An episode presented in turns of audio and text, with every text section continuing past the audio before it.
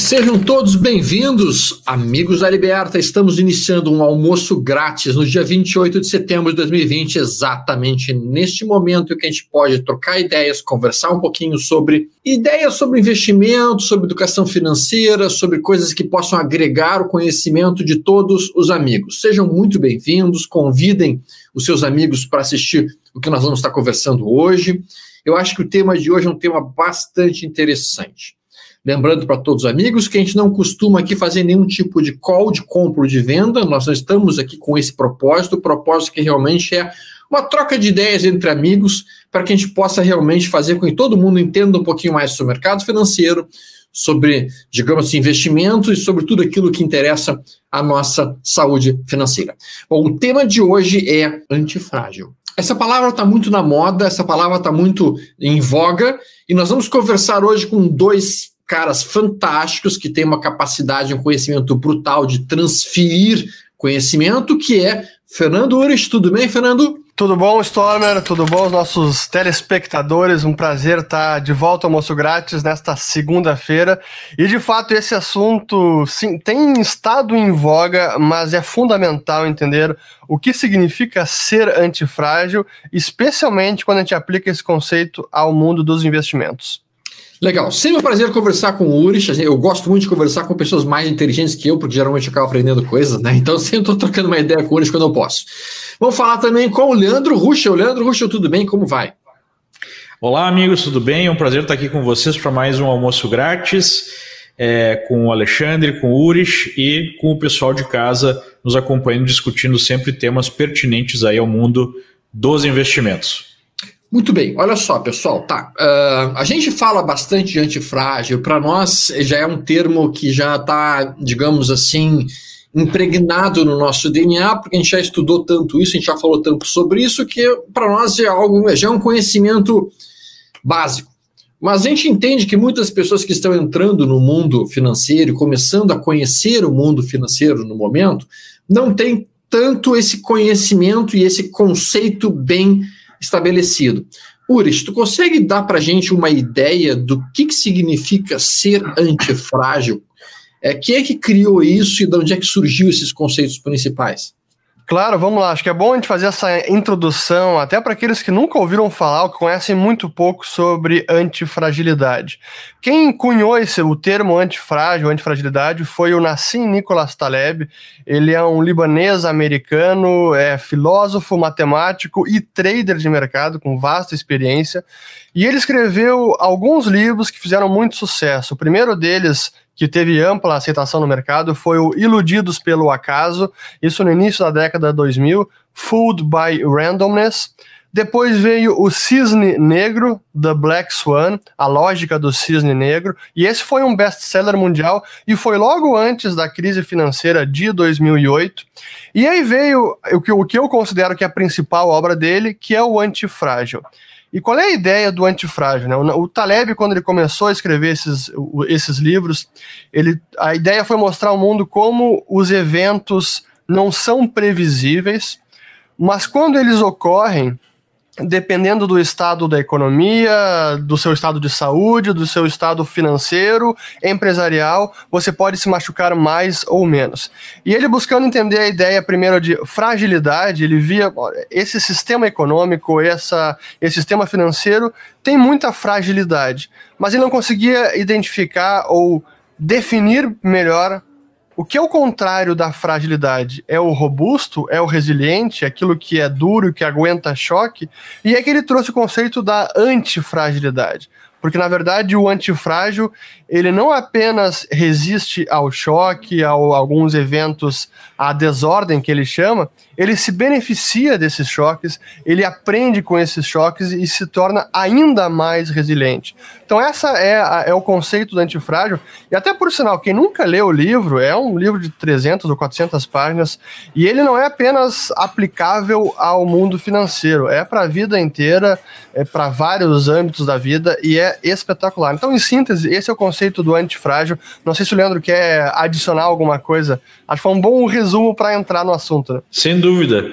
É, eu creio que é um conceito que já foi bastante discutido, ou é bastante já conhecido, né? Quando foi lançado ainda não era tão conhecido, e na verdade, vendo o trabalho do Taleb em, em, tentar lidar com o risco, né, ele apresentou no primeiro momento aquele é, The Black Swan, é, que seria a teoria do cisne negro, né, onde é, situações inesperadas acontecem e depois em retrospectiva parecem que são mais fáceis né, de antecipar, mas na verdade não são. E esse conceito de antifrágil, ele é muito é, ele é muito profundo assim e se aplica, eu acho que a qualquer sistema natural, né? Seja ele é, um, um, ser humano mesmo, ou a própria sociedade, ou o nosso próprio sistema econômico, ou o próprio mercado. É, e a maior confusão que as pessoas fazem é confundir antifragilidade com robustez, né? Uma coisa robusta seria tipo a parede aí de um forte, né? As paredes de uma cidade murada aí do, do Oriente do, do, da, da, Idade Média,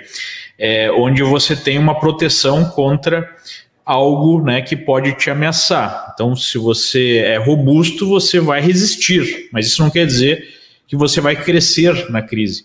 E o conceito de antifrágil é, é justamente essa ideia, né, de convexidade, de é, conforme você é, piora a situação, você fica mais forte. Né? Em, em, em, se tratando de mercado financeiro, seria numa situação de caos, de crise, você ganha muito dinheiro, é, por exemplo. Né? Então, é, o que ele chama atenção é que em qualquer sistema em que você tenta, de uma certa forma, anular todos os, os riscos, é, aqueles que são conhecidos, esse é o grande problema, né? Muitos riscos não são conhecidos, você acaba ficando cada vez mais frágil, porque o que nos deixa mais fortes é justamente o que ele coloca como algum é, estressor, né? algo que vai estressar o sistema para que ele é, melhore. Então, se nós formos para pensar né, nas, últimas, nas últimas décadas, seja do ponto de vista pessoal, seja do ponto de vista econômico, e a própria ação dos bancos centrais, né, que o Urich tanto comenta, é, tem deixado o sistema sistematicamente mais frágil, porque você não está disposto a receber né, o efeito de qualquer estressor. Você tenta corrigir qualquer problema que exista para que o sistema fique cada vez mais estável. Só que dentro dessa aparente estabilidade, você vai deixando ele cada vez mais frágil, porque qualquer choque externo, às vezes não previsível, pode destruir o sistema, já que ele não está sendo treinado, digamos assim, para absorver esses choques. Ele está só sendo. Os choques estão sendo acomodados por arranjos não é, consistentes, né? É, é ele, ele vai até o ponto, só para só finalizar, de dizer que os nossos próprios problemas de saúde muitas vezes são criados pela falta de antifragilidade, do tipo, é, a gente quer comer sempre as mesmas coisas, ele acha que, por exemplo, o esquema de você ficar um tempo sem comer é bom porque você estressa o sistema de uma maneira né, que é, ele vai se resetar, digamos assim, e isso é saudável. Então é toda a ideia de que a incerteza em si não é algo negativo, o estresse né, não é algo negativo. E ele adiciona que um dos, um dos motivos do Silicon Valley ter, ter tanto sucesso é que é, é um mindset que não só aceita, mas pede, né, por tentativa e erro, pede por estresse, pede por mudança, e isso acaba gerando não só uma resiliência maior, mas um sistema que vai melhorar conforme os choques acontecem. Esse conceito que o Leandro está colocando e que realmente uh, ele dá uma excelente ideia do que, que é ser antifrágil, tá? ele é muito aplicado também, por exemplo, até mesmo na educação dos nossos filhos. Se nós protegemos, protegemos, protegemos demais nossos filhos e ao mesmo tempo nós tentamos acomodar para que todas as necessidades deles sejam imediatamente supridas, nós estamos criando filhos frágeis. Nós estamos criando, digamos assim, uma, uma população frágil. Ao mesmo tempo, se a gente permite que de tempos em tempos elas recebam estresses e que elas sejam estressadas em determinados pontos e que elas tenham necessidades que não são cumpridas, e que elas não estão tá buscando aquilo, isso traz a elas uma maior resiliência e uma maior antifragilidade. Agora a questão toda, uh, Urich, é como é que a gente faz isso dentro dos nossos investimentos? O pessoal já está entrando aí, a gente já tem o pessoal dando um abraço, né? O, o Bolsa Batom Boleta, o Caio César perguntando como é que a gente pode ser antifrágil com um possível reset à vista. Uh, o Eduardo Ladar dando boa tarde para gente. Tem perguntas muito boas já entrando aí. Como é que tu Boa. conseguiria definir essa questão de ser antifrágil nos investimentos, uh, Ures? Boa, vamos lá. Acho que é para complementar e explicar e responder a pergunta, Stormer. É, o Leandro falou a questão do risco e como o, o Taleb ele busca lidar com o risco. E o insight, um dos insights principais dentro dessa antifragilidade é o que ele fala que o risco ele não é mensurável no sentido de a probabilidade de ocorrência de algum evento, isso a gente não consegue é, colocar em, em, razões matemáticas, mas você consegue medir a fragilidade. Por exemplo, a gente consegue medir, saber o risco que eu vou deixar cair esse copo, é, não há como a gente fazer uma, uma, algum tipo de estudo ou modelo de previsão quanto a isso, este evento em si. Mas eu consigo medir se esse copo é feito de porcelana ou se ele é de acrílico. Ou seja, se ocorrer o evento, ele pode quebrar ou não. Então, o importante é saber como ele é de, em termos de fragilidade ou antifragilidade. Não se vai ocorrer o evento em si. E quando a gente entende esse ponto, o mesmo pode ser aplicado aos nossos investimentos. A gente olha a nossa carteira de, de ativos, é tesouro, é renda variável, é bolsa, é vários setores, é moedas. A gente entende como aqueles ativos podem se comportar em diversos cenários. E se por acaso um cenário mais adverso se materializa, como é que a minha carteira vai ser impactada? Então, quando a gente entende o conceito de antifragilidade, a gente, a gente acaba se preocupando muito mais com a, a chamada a dinâmica do payoff, ou a da recompensa. Quanto eu tenho a ganhar e quanto eu tenho a perder caso um dos eventos adversos ou eventos positivos aconteçam? Como é que o meu, uh, meu portfólio vai se comportar? Uma maneira fácil de entender isso, para deixar um exemplo bem concreto, é tesouro uh, ou qualquer título de renda fixa de mais longa duração. São títulos muito mais sensíveis à variação da taxa de juros. Por exemplo, para ilustrar com o mais extremo possível, o título de 100 anos da Argentina, que ela emitiu, acho que foi ano passado ou retrasado, ano retrasado, acho. Título de dívida da Argentina de 100 anos. É um título muito arriscado que se as coisas dessem certo na Argentina e o país melhorasse e a situação fiscal melhorasse, o título ia ganhar muito valor e ia se apreciar muitíssimo.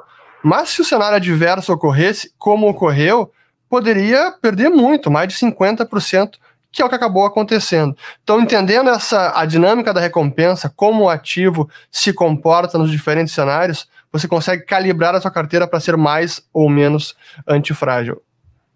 É, um outro conceito que ele trabalha muito no livro é a não linearidade do risco, né?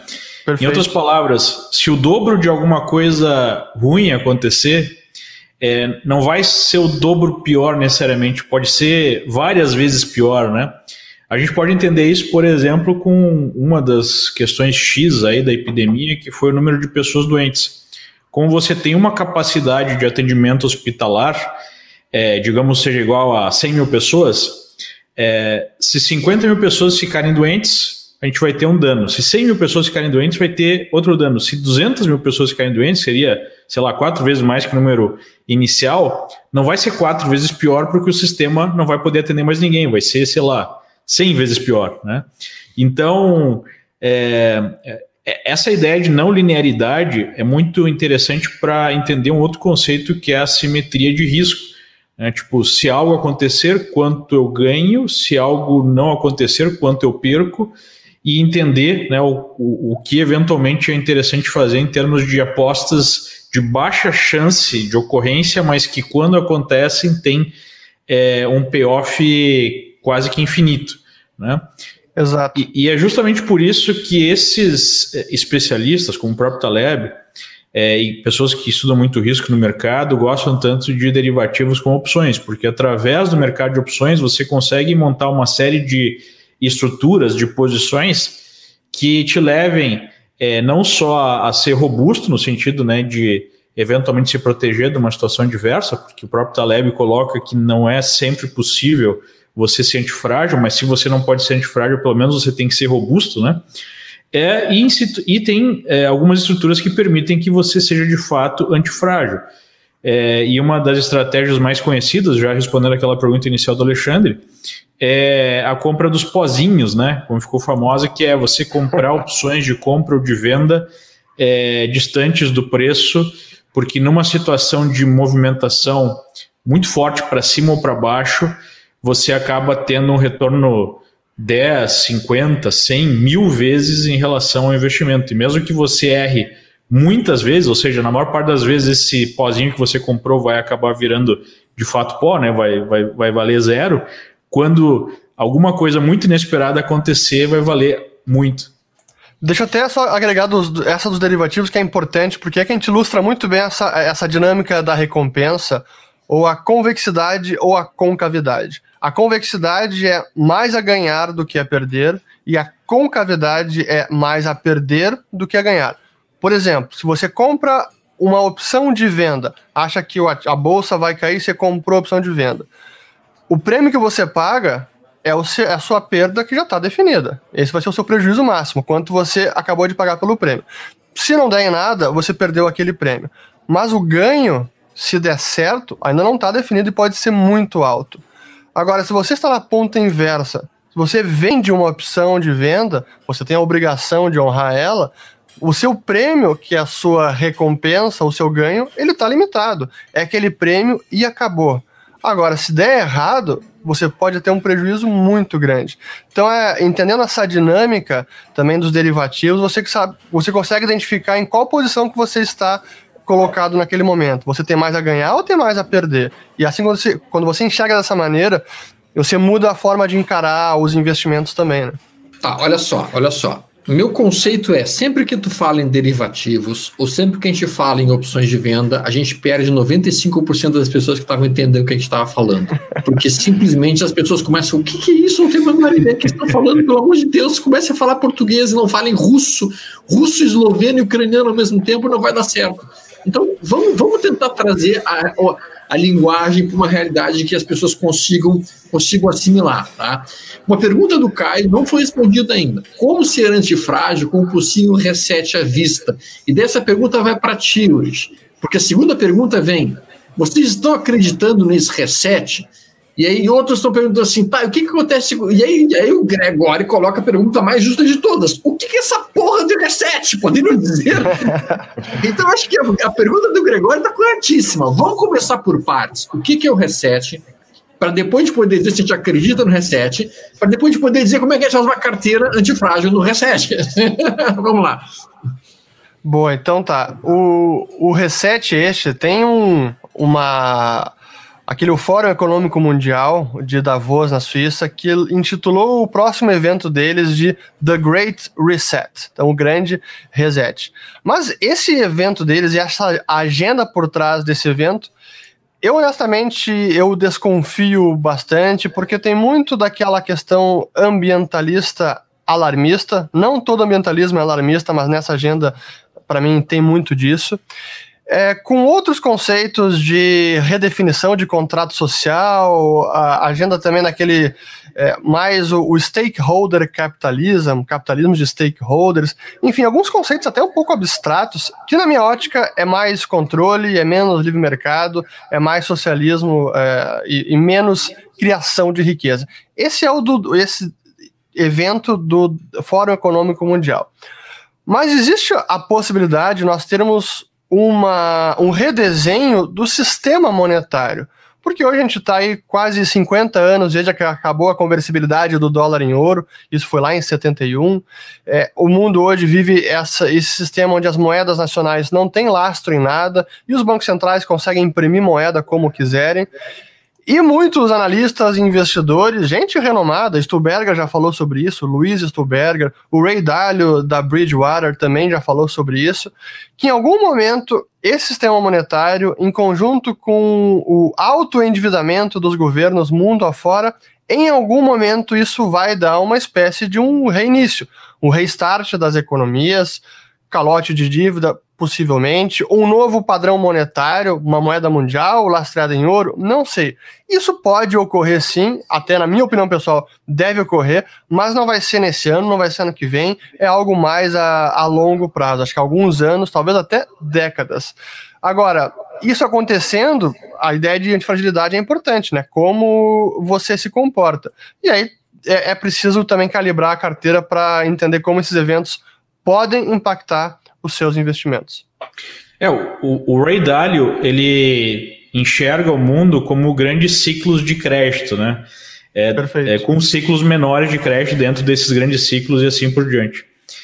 E ele disse que o último grande reset foi o abandono do padrão ouro por parte dos Estados Unidos, que criou essa lógica né, de dólar como reserva mundial, é, de aumento sistemático dos déficits é, públicos e assim por diante, com um alto endividamento é, aí tanto de governos quanto de empresas e famílias, que chegou a níveis insustentáveis. Então, nós teríamos aí as condições né, dentro desse super ciclo de crédito para uma mudança política. Ele também sugere que há é, essa acoplagem entre os ciclos de crédito e a política.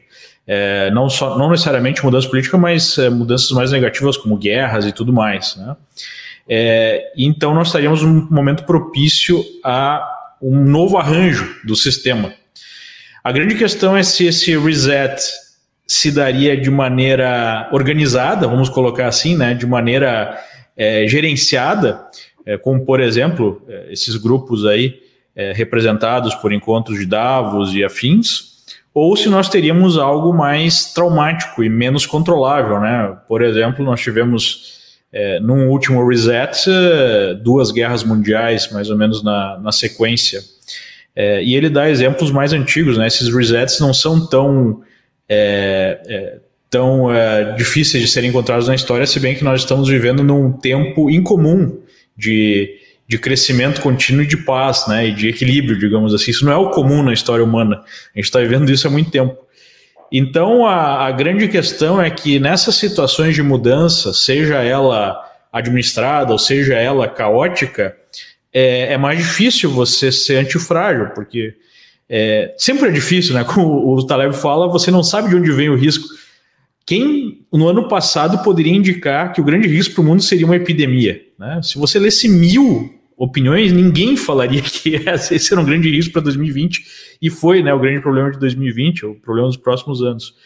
É, então a gente tem que pensar em formas né, de ser antifrágil em vários níveis. Eu acho que esse é o grande ponto também, porque a gente sempre fala do mercado, né, em como ser antifrágil no mercado, criando estruturas. Como o Alexandre falou, muita gente tem medo de derivativo de opções, mas não tenha medo, estude, é uma coisa mais fácil do que parece.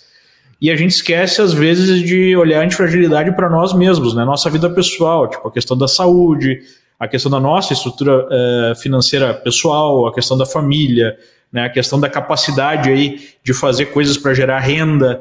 Então, acho que a gente tem que dar um passo atrás porque esses resets podem trazer aí é, caos em vários aspectos né, da nossa vida, não só no mercado financeiro, e aí ir para frente e também organizar nossa vida financeira em termos de é, resiliência, pelo menos, e antifragilidade, se possível. Tá. E eu acho que nesse ponto, né, sendo mais específico, como o Alexandre gosta, mais prático, é, é importante pensar em diversificação.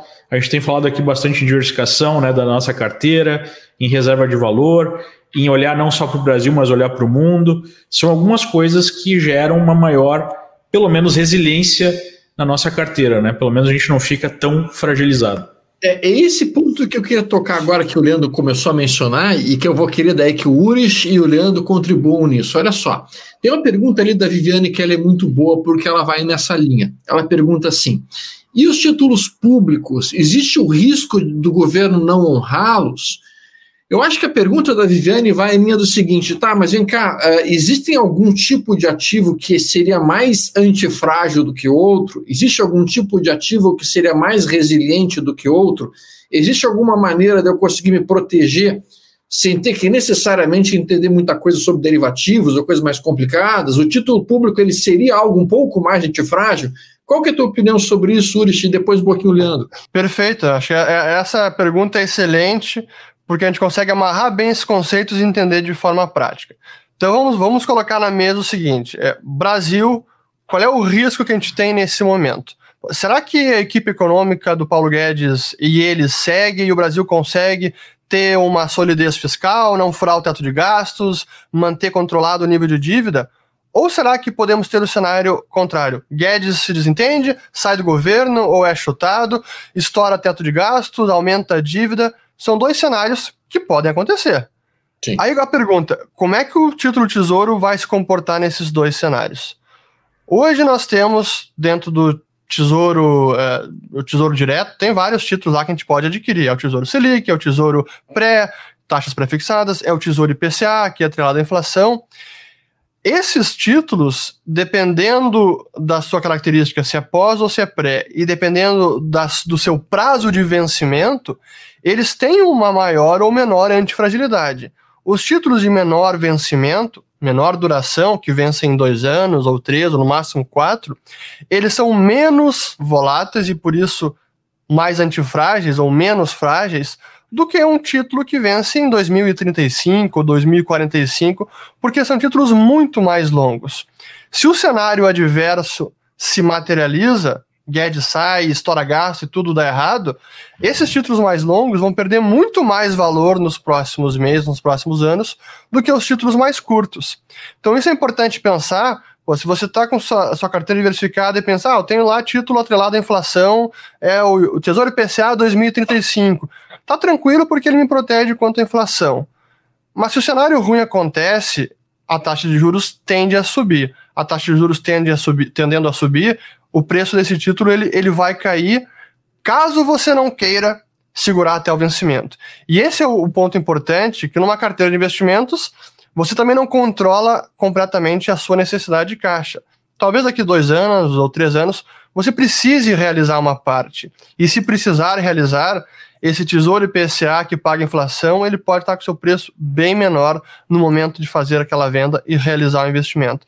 Então aí é uma, é uma, é uma forma de de mensurar essa fragilidade ou não. Títulos mais longos são mais frágeis do que títulos mais curtos. É, só para o só nosso público entender o que a gente está falando aqui, é, muita gente tem na cabeça só que um título vai pagar X e é uma coisa estática, né? Do tipo, eu compro um título hoje, ele vai pagar 7% ao ano e acabou. Só que as pessoas esquecem que existe um tempo entre eu comprar esse título e ele ser resgatado, digamos assim. O que é o resgate? O governo ir lá e pagar o valor de fazer esse título e fazer os pagamentos ao longo desse Perfeito. tempo. O que acaba acontecendo é, se essas coisas negativas que o Uri falou acontecerem, os juros vão aumentar. O que, que significa os juros aumentar? O preço desse título vai cair no mercado. Então, se você comprou, digamos, a 100 e você não espera até o vencimento, ele pode estar valendo 90, 89, 88, e se você tiver que sair naquele momento, você vai ter que assumir um prejuízo.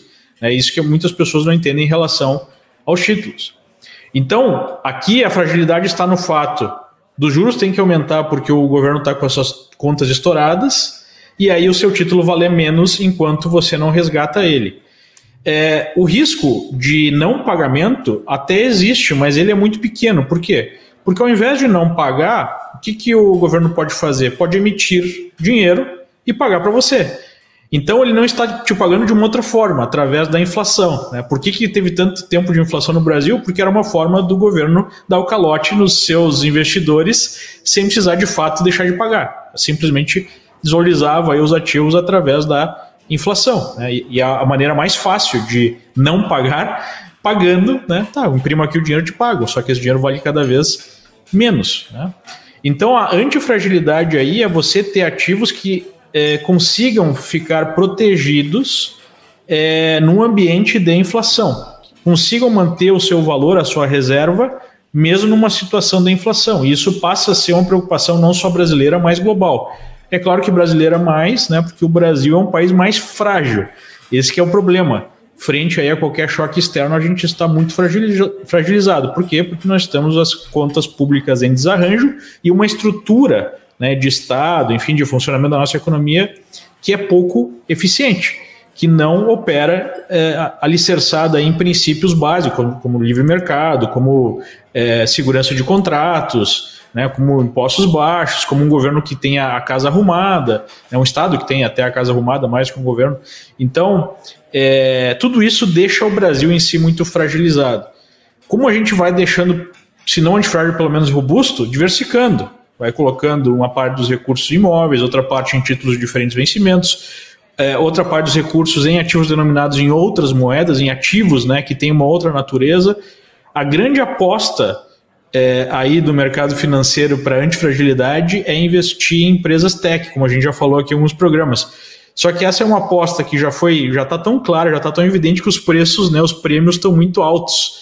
Então isso fica um pouco mais difícil da gente utilizar como aposta antifrágil, né? Mas enfim, a ideia é é você entender que concentrar a sua carteira em poucos ativos, ou até mesmo no mesmo país, ou até mesmo num só ativo, não é uma boa ideia. Acho que se a gente deixar essa mensagem aqui, já vai ser uma grande mensagem para você.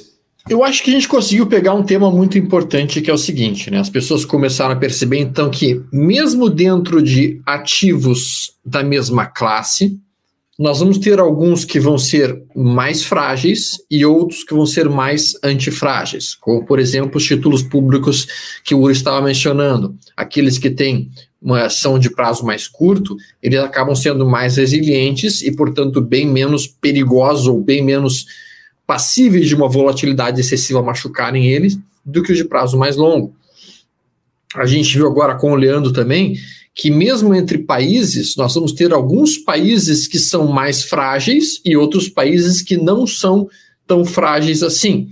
E aí vem uma pergunta alinhada ali justamente naquilo que o Leandro acabou de comentar, que é uh, onde é que está aqui a pergunta que eu tinha lido, justamente sobre quais seriam os países menos antifrágeis nesse sentido aqui, né? Uh, onde é que está a pergunta dele? Vou procurar aqui ver se eu acho. Não tenho aqui infelizmente.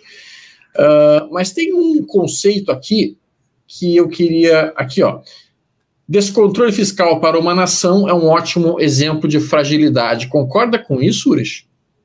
Não tem a menor dúvida. Até eu quero só dar aqui um, um salve. O Yasser está nos assistindo de Moçambique, na África. Pô, muito bacana saber que a gente tem que legal. É, pessoal de fala portuguesa aí, de vários. Uh, mais de um continente aqui nos assistindo. Muito bacana.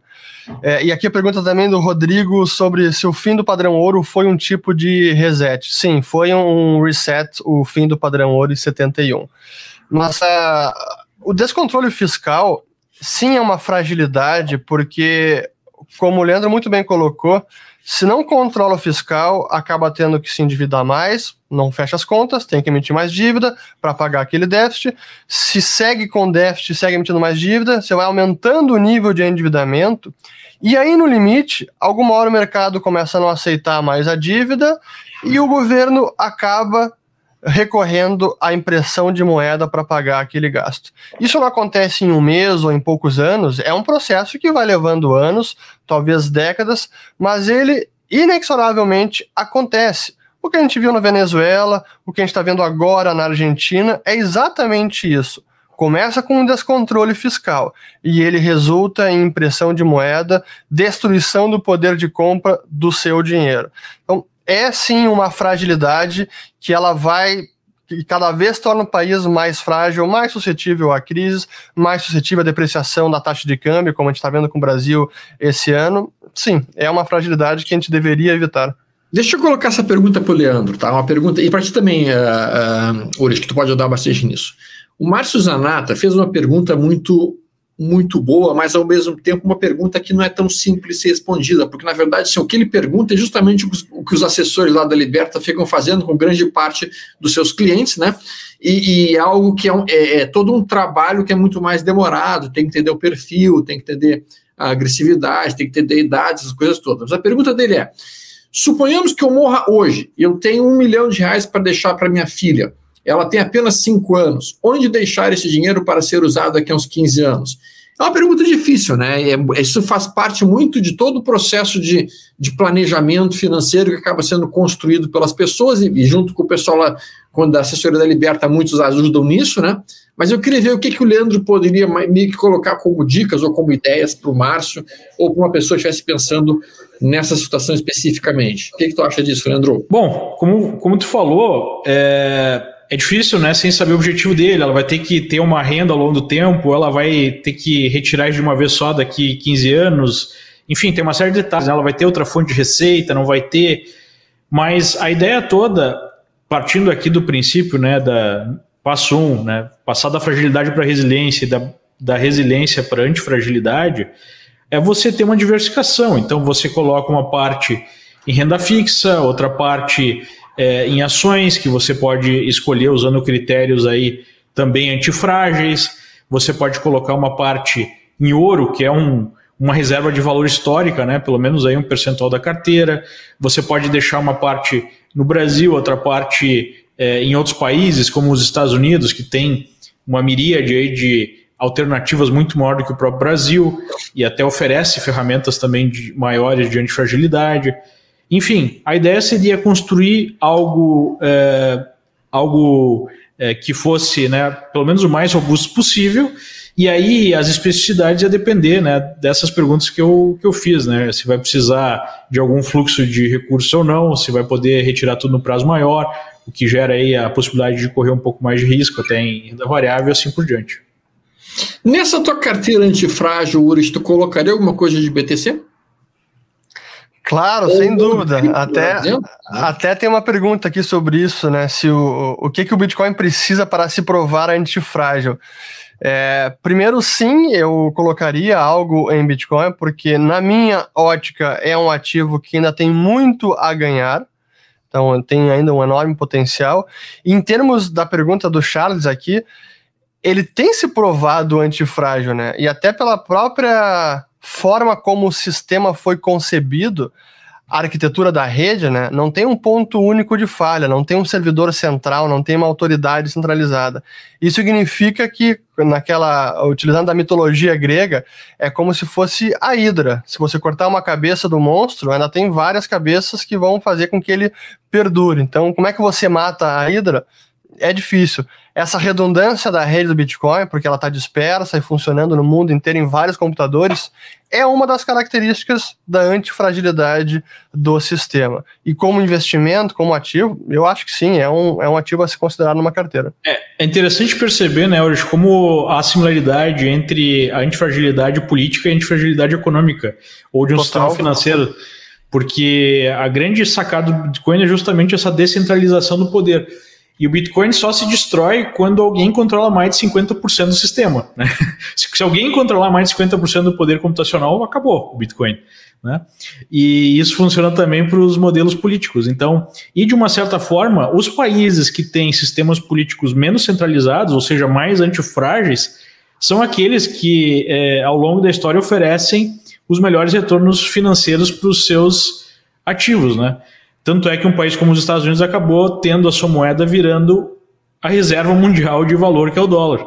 Obviamente que isso está sendo abusado até, e digamos que esse abuso está é, tá ficando, está fragilizando o dólar, até porque tudo é, é cíclico, né? Mas, enfim, a descentralização, que não deixa de ser uma forma de diversificação, é, funciona aí em vários sistemas naturais, né? não só no sistema financeiro, também no sistema de sociedade, no sistema político. Quando a gente fala, então, de diversificar, e quando a gente fala tem mesmo de diversificar eventualmente investimento até mesmo em outras moedas, seja Bitcoin, seja dólar, ou seja ouro, né?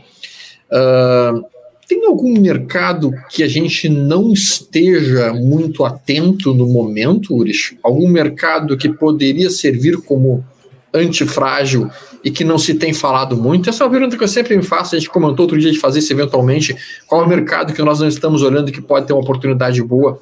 Tu tem dado uma pensada sobre isso ou não? Eu tenho, sim. É, realmente, acho que essa é uma das dificuldades que a gente tem hoje no mercado, especialmente em, em, bolsa de valores, é encontrar aqueles ativos que ninguém está olhando, né? Sim. Porque o, o, o óbvio é, ah, tecnologia, tem que ter Apple, tem que ter Amazon, Facebook, etc ah, tem que ter é, Microsoft. E isso já é óbvio, tem que ter bancos, ok. Então não tem. Tá difícil encontrar algum setor assim, onde você. onde o mercado está ignorando. Ou seja, ainda tem um alto potencial de, de retorno. E um desses mercados, para mim, que ainda é muito pequeno, muito incipiente, é, é o de energia nuclear. Que também não é fácil de investir, porque tem Sim. poucas mineradoras de urânio que tem papel listado lá fora, bolsa canadense ou bolsa americana. É, no Brasil ainda não tem nenhum fundo específico sobre isso, mas é um mercado que para mim está jogado, até porque energia nuclear hoje é, é tida como é mal entendida como danosa para o meio ambiente. Ela é vista verdade, como bicho-papão e, na verdade, não é o bicho-papão. É exatamente o oposto. Quando a gente. Eu estou estudando sobre isso agora, estou ficando fascinado, porque se a gente pensa em mudança climática, danos ao meio ambiente, sustentabilidade, não há melhor alternativa. E dentro da energia nuclear, uma forma de se expor a esse setor é a mineração de urânio, que é o combustível usado nos reatores nucleares, é, os pellets de urânio. Então, para mim, esse é um setor que quase ninguém está olhando, ele é até muito pequeno hoje em dia. Perfeito, perfeito. Bom, tem uma pergunta aqui que eu acho que é legal de a gente colocar, tá? Ela não está muito atrelada especificamente ao nosso tema, mas ela é útil, tá? Como essa forma de depreciação da moeda local e juros baixos ajudou a alavancar diversos países e torná-los desenvolvidos, exemplo, Japão e Chile, e é algo ruim para o Brasil na avaliação de vocês? Pergunta do José Fernando Pinheiro. Qual que é, seria a tua leitura disso, Ures? Tá bom, mas primeiro, depois eu quero... Primeiro deixa, primeiro deixa eu contrapor a ideia, tá? Tá bom. A gente, a, a, a nossa taxa de juros, tá? Ela não pode ser imposta para o mercado um país ele não pode impor uma taxa de juros. Tipo assim, eu vou forçar uma taxa de juros baixa, ou eu vou forçar uma taxa de juros alta. Não, não é o país quem faz isso. Tá? O, país, o país aplica a sua taxa de juros como uma resposta ao que o mundo espera que a taxa de juros dele seja. Então a gente tem que entender isso, que tu, é, é como assim, tentar dizer o seguinte, olha, uh, daqui para frente eu vou me tornar confiável e tu obrigar os outros a acreditar que tu é confiável. Não, primeiro tu tem que ganhar a confiança dos outros para depois sim tu poder dizer que tu é confiável. Mas vamos lá, vai lá, Urish, qual a tua opinião sobre isso? Boa, é, então, sobre a. a só, deixa eu só olhar de novo aqui a pergunta que eu tô. Como, é for, como a forma de depreciação da moeda local e juros baixos ajudou a alavancar diversos ah, sim, do países. Japão. Perfeito. Isso. Como o Japão e Chile, isso. Essa até, na minha ótica, é um mito sobre Japão ter moeda fraca, porque assim, o mais importante em termos de taxa de câmbio é a estabilidade do câmbio é você saber que no próximo ano, no, nos próximos anos, a taxa de câmbio daquele país vai estar estável, estará no mesmo patamar ou patamar semelhante. Não o que a gente tem visto nesse. o Brasil perdeu 40%, foi a volatilidade, foi a, o nível de depreciação do dólar aqui no Brasil, do real aqui no Brasil. Isso é, é muito alto. Se a gente olhar a história do Japão, a estabilidade que o Japão teve em termos de taxa de câmbio é invejável. Com a China foi a mesma coisa, com a Alemanha foi a mesma coisa. Então, o, o pessoal até imagina que essa é outra, outra visão equivocada. A como um dólar compra 100 ienes, o iene é uma moeda mais fraca. Sim, isso é uma questão até histórica. O iene se depreciou no passado e chegou a esse nível. Mas há meio século, praticamente, que ele tem se mantido num nível estável. Então, essa estabilidade cambial que é muito mais importante. O que a gente vê no Brasil é uma constante depreciação da moeda. Esse é o problema. A moeda vai sempre se enfraquecendo, como foi na Argentina, como foi em outros países que não se tornaram potência. Nenhum país se torna potência desvalorizando sua moeda constantemente. Não é Se a moeda assim, fraca. a Venezuela estaria estaria no topo Exato. aí do mundo. Exatamente. Mas eu queria devolver uma pergunta pro Stormer, já que o Stormer está fazendo mais pergunta pra gente, eu quero que ele também responda uma que é importante. Vamos eu lá. falei naquele, naquela pergunta que fizeram sobre os títulos públicos, e aí eu desenhei aqueles dois cenários possíveis. Eh, controle fiscal, Guedes fica, tudo dá certo, ou o cenário mais complicado, Guedes sai, desanda o fiscal, fura eh, teto e dívida sobe. No caso da Bolsa, quais ativos para cada um dos cenários? Né? Quais papéis podem se beneficiar ou podem ser prejudicados? Boa, boa pergunta. Bah, essa tu me botou na fogueira assim, cara, assim, toma, vai na fogueira. Vamos lá. Então, olha só, tá? Se nós considerarmos, se nós considerarmos um cenário uh, relativamente otimista, em que a gente consiga uma, uma equalização da nossa, nosso, da nossa dificuldade fiscal no país hoje, que a gente consiga manter nossas taxas de juros relativamente baixas ou num nível, num nível razoável e que a gente não precise subir as taxas de juros, Quais são os setores na Bolsa que mais se beneficiariam disso? Bom, automaticamente a gente sabe que o setor de uh, imóveis, e no caso construção, é um dos setores mais beneficiados por taxas de juros baixas. Assim como os fundos imobiliários acabam sendo extremamente beneficiados por taxas de juros baixas. Ao mesmo tempo, se a gente entender todo esse cenário, nós poderíamos perceber um dólar até mesmo dando uma pequena recuada, dando uma pequena aliviada. Com o dólar dando uma pequena aliviada e não fluindo dentro de uma movimentação de alta mais expressiva, aí não seria tão interessante estar posicionado em SUSB, em Clabin, em celulose, que é um setor eminentemente exportador, que gera um fluxo de caixa em dólar e que, portanto, precisa muito desses aspectos. A gente poderia pensar daí nessa situação em uma recuperação econômica mais pujante, mais interessante, sem dúvida alguma no setor elétrico, que seria fundamental para que a gente conseguisse ter energia suficiente para as indústrias, para as fábricas e mesmo para as lojas poderem voltar a funcionar. Então, num cenário positivo para a economia brasileira, eu pensaria eminentemente em construção, varejo e eletricidade. Tá? Esses seriam os três principais. Tá? Uh, e sem dúvida alguma, sempre sem deixar de dar uma boa olhada no agrobusiness.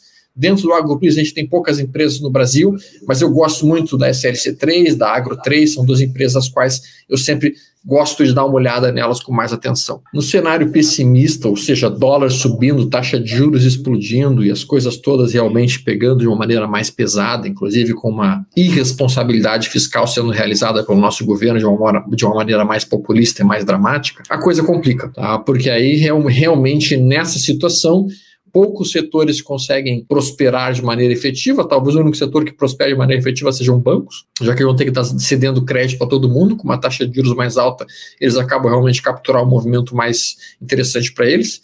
Uh, cara, eu acho que eu ficaria por aí, cara. Sem dúvida alguma, é, seria um cenário ruim. Os bancos oferecem uma situação bem interessante, né? Porque eles estão caindo há bastante tempo, estão bem desvalorizados. Sim. E a gente sabe que um ambiente de juro baixo é muito ruim para bancos, né? Para é, para lucratividade dos bancos.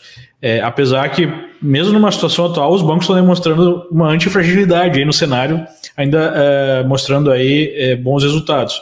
Se em algum momento houver uma inversão aí dessa política é, monetária, os juros voltarem a subir, a gente tiver mais inflação, os bancos podem ser aí bem, podem ficar bem interessantes, né, nesse, nesse cenário. É, mas daí eu acho que assim, eu acho que numa situação dessa, vamos lá, o pessoal decidiu chutar o balde para a economia, chutar o balde para o ajuste fiscal, já não estão nem mais aí para isso, não vão mais privatizar porcaria nenhuma, quebrou toda a ideia liberal e todo o modelo que o Guedes estava tentando implementar. Se isso acontecesse de fato, tá? Aí a Bolsa Brasileira vai sentir muito, e aí, sem dúvida alguma, fica mais importante ainda a ideia de dolarizar boa parte dos seus patrimônios, fica mais importante a ideia de começar a olhar lá para fora, investir lá fora e, e, e, trabalhar com economias mais, mais resilientes e mais uh, ajustadas fiscalmente que a nossa. Né? Sem dúvida. E falando em antifragilidade, que a gente falou há pouco, né? Uma pergunta que surgiu que a gente acabou não respondendo sobre países, sim, tem países mais antifrágeis como outros, né? Sim. Uma, um exemplo de país antifrágil é a Suíça é, por exemplo, a Suíça passou incólume aí pelas duas guerras mundiais, né? Até a posição geográfica ali, a, a, questão de estar no meio das montanhas e tudo mais, e mesmo a sua estrutura política, ela é muito antifrágil.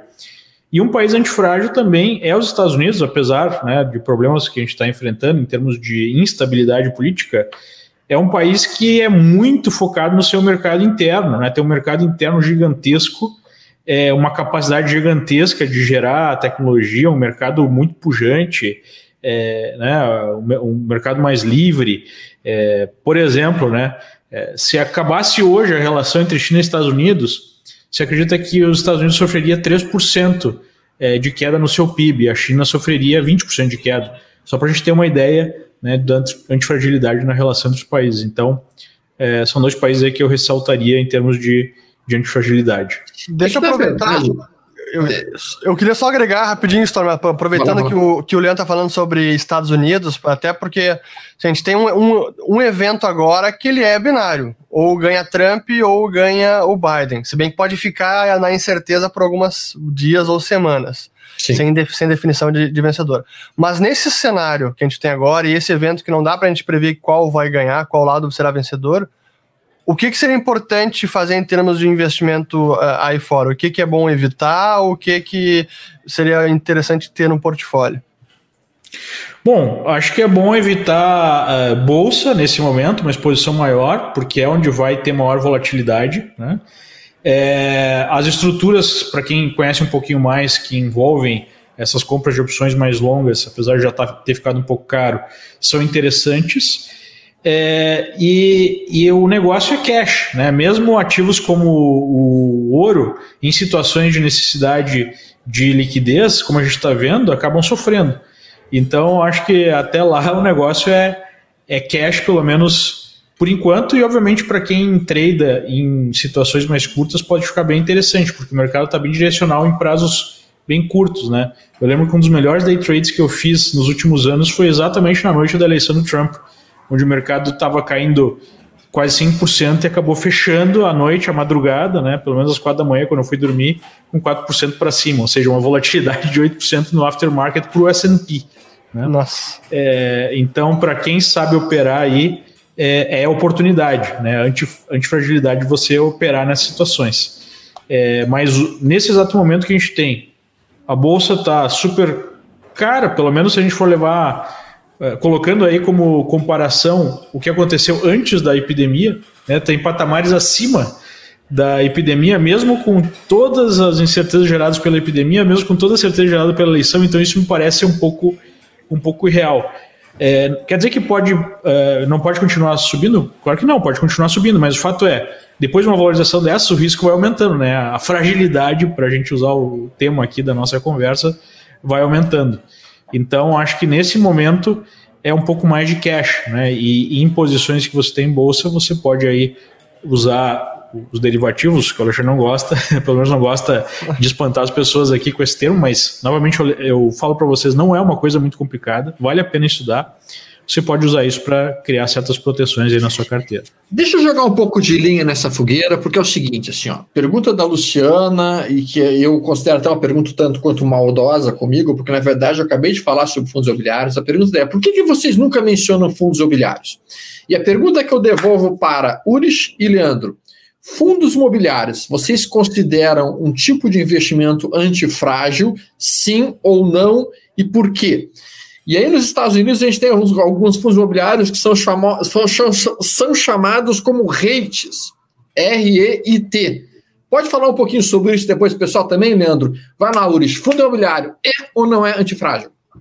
E por quê? Vamos lá. É, o fundo imobiliário, ele é um ativo, o imóvel é um ativo de mais longo prazo e que não tem liquidez. Então, a liquidez é muito baixa.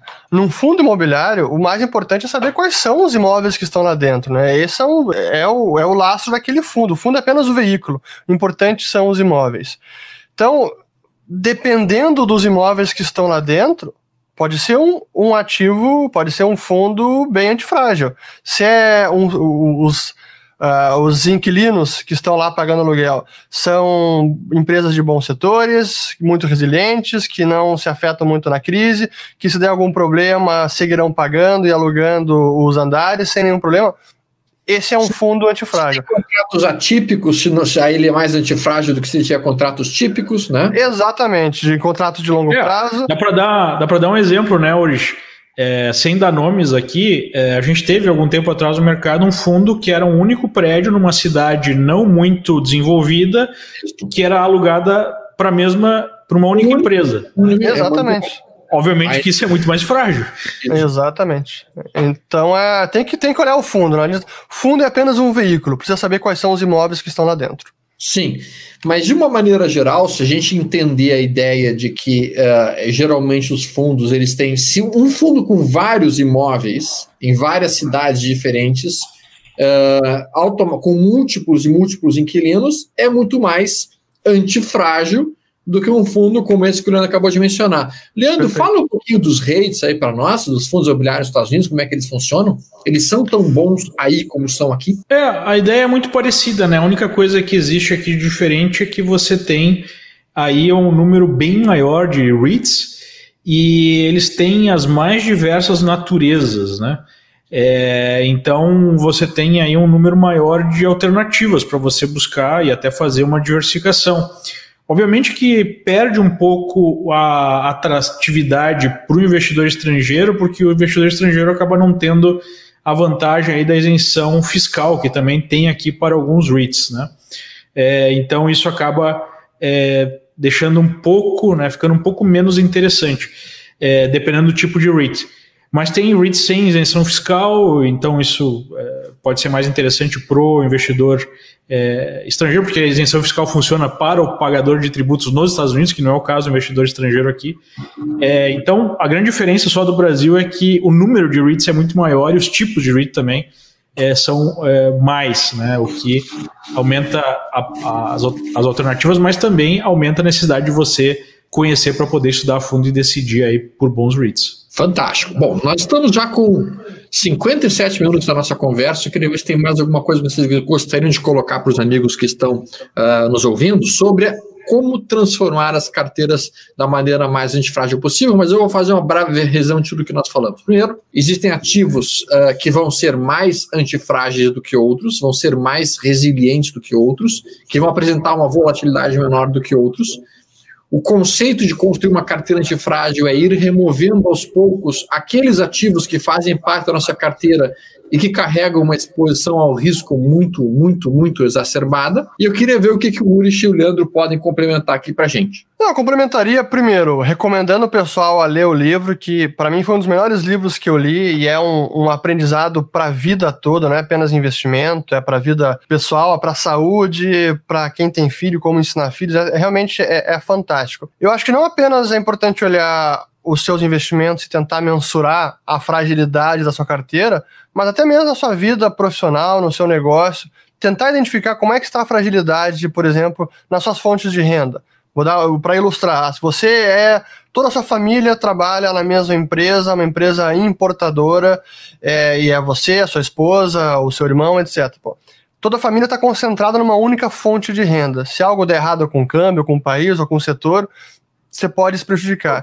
Então, Sim. buscar analisar a sua situação profissional, até para, como o Leandro falou, diversificar as fontes de renda, porque senão concentra todo mundo no mesmo é, risco. Né? Então, acho que é importante fazer essa análise da vida como um todo, usando o conceito da antifragilidade. É, acho que 2020, se tem algo positivo neste ano, é uma aula para todos nós sobre fragilidade.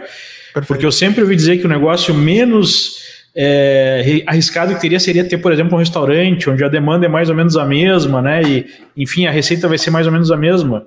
E aí vem um negócio inesperado, uma epidemia, e um negócio mais inesperado ainda, né? A reação dos governos à epidemia, e a gente tem algo que parecia ser totalmente é, seguro, ou pelo menos é, com um risco muito baixo, virando algo de altíssimo risco.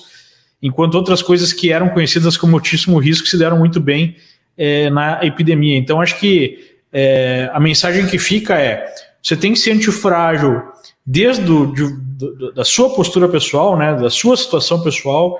Eu acho muito importante para qualquer pessoa que estude a nova economia, a nova economia baseada em internet, a nova economia baseada em tecnologia, né, a nova economia baseada aí é, em você desmontar velhos modelos e criar novos modelos para fazer as coisas, para ver as coisas é, você tem que é, cuidar da sua saúde, você tem que cuidar aí da diversificação das suas fontes de receita, como muito bem colocou o Urs, e aí a gente pode transbordar isso para os nossos investimentos, né? Então, acho que 2020 vamos levar aí como um ano de aprendizado sobre fragilidade. Bom, muito bem, meus amigos. Eu vou finalizando aqui a nossa conversa de hoje com uma frase que eu acho muito interessante, que a gente tem que ter sempre em mente, que é a seguinte: o Aristóteles dizia que a virtude nunca está nos extremos, a virtude sempre encontra-se no meio caminho entre os extremos. E talvez uh, Aristóteles tenha sido o primeiro sujeito a realmente ter o conceito de antifragilidade dentro da filosofia, dentro da ideia como ele sempre trabalhou as coisas na vida. Por isso que eu sugiro aos amigos lerem esse livro que o Ulrich mencionou e que o Leandro também falou a respeito, para que a gente consiga, à medida que a gente vai desenvolvendo uma maior reflexão da nossa vida, a gente consiga prepará-la exatamente da maneira como nós acreditamos que ela deve ser seguida. Forte abraço para todos, tudo de bom, que vocês tenham uma excelente semana, isso é que eu mais desejo. Pessoal, deem, deem suas despedidas aí. Só agradecer aos nossos telespectadores também, acho que é importante compartilhar o vídeo, acho que a gente conseguiu resumir em uma hora agora vários conceitos, desde o mais básico sobre antifragilidade e como isso pode ser aplicado na sua vida toda. Então, só me despedir, agradecer e até o próximo almoço grátis. É, e para finalizar, né, a palavra em chinês que define risco é a mesma de oportunidade. Então, há milhares de anos os chineses já estavam ligados nesse conceito de antifragilidade, né? Você vê o risco, mas você poder aproveitar e ganhar muito com uma situação aí de estresse. Então, muito obrigado aos amigos e tenha uma ótima semana. Até a próxima, se Deus quiser. Tchau, tchau.